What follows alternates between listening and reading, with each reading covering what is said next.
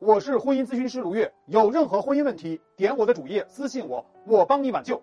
很多女人找到我的时候啊，都是哭成泪人。她们说啊，卢老师啊，老公天天不回家，儿子还青春期叛逆，我都没地方哭，天天要面对孩子和婆婆，我必须要强颜欢笑，面对闺蜜也没办法说。他们都觉得啊，我身在福中不知福，有这么有钱的老公，还闹什么呀？我晚上啊，只能一个人偷偷的哭，我就觉得太难了。您说的方法我都想用，但我老公这种人啊，已经强横半辈子了，我想要挑战他呀，就只有离了。离了有什么好呢？生活水平下降，孩子受伤害，还不是我一个人独自强撑？其实啊，我非常理解这样的女人，她们的问题在于找不到走出低谷的。破局点找到了，你就会发现啊，其实问题啊没有那么难。如果没找到，你就可能度日如年。这个破局点就叫做情绪出口。我们对任何问题啊都有两个解决方案：进则兼济天下，退则独善其身。能解决问题当然是上策，解决不了问题啊，我们起码可以解决自己。那么具体我们要解决啥呢？就是我们要去解决情绪能量的问题。我经常说啊，女人的情绪能量的品质决定了家庭的幸福度。很多女人都以为啊，这个家是以男人为中心旋转的，但其实啊，男人对家很少像对事业那么用心。家是女人的主场。如果妻子的情绪啊是堵住的、压抑的，那么这个家就永远是阴云密布。很多男人为什么到外面去找女人？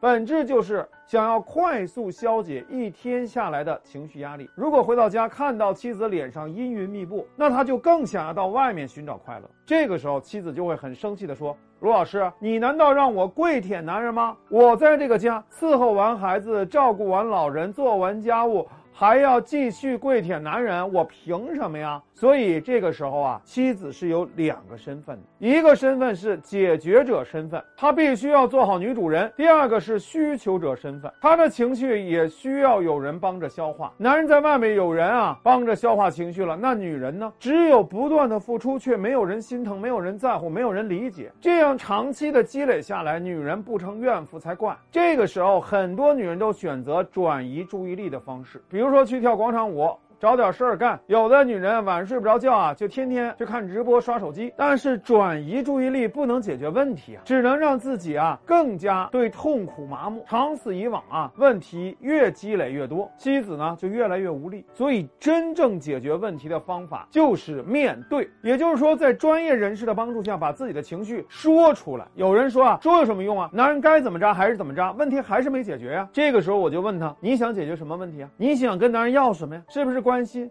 是不是理解？是不是轻松和平静？那为什么只有男人才能帮你解决这种需要呢？我们要的无非是情绪价值，而这种情绪价值，如果让专业人士来提供，那不一样可以解决很多问题吗？很多人说这不就是倾诉吗？那有什么用啊？我说其实情绪啊有三种消化方式。第一种是动作化，比如说我们发现啊男人又和外面联系了，你冲上去就十个大嘴巴，打完了爽了。但是婚姻也完蛋了。第二种呢是躯体化，比如说我憋着忍着，最后我得了抑郁症了，我得癌症了，这些都是心理压抑导致的，把心病变成疾病。毫无疑问，以上这两种方式都是最差的选择，只有第三种是管用的。第三种是怎么样？哭着说出来并得到理解，一定要有这三个因素：第一是哭，第二是说，第三是理解。那为什么要哭呢？因为哭的时候啊，你的情绪就出来了，负责情绪的右脑在工作。那么说出来。是你的左脑在工作，左右脑一起工作，你的痛苦才有消化的可能。而如果只是你的念头在心里转，往往只是你的右脑在工作，当然情绪就解决不了了。那为什么要被理解呢？因为你需要外界界给你输入一些正向的话语，自己说和别人说区别很大，就像是怕黑，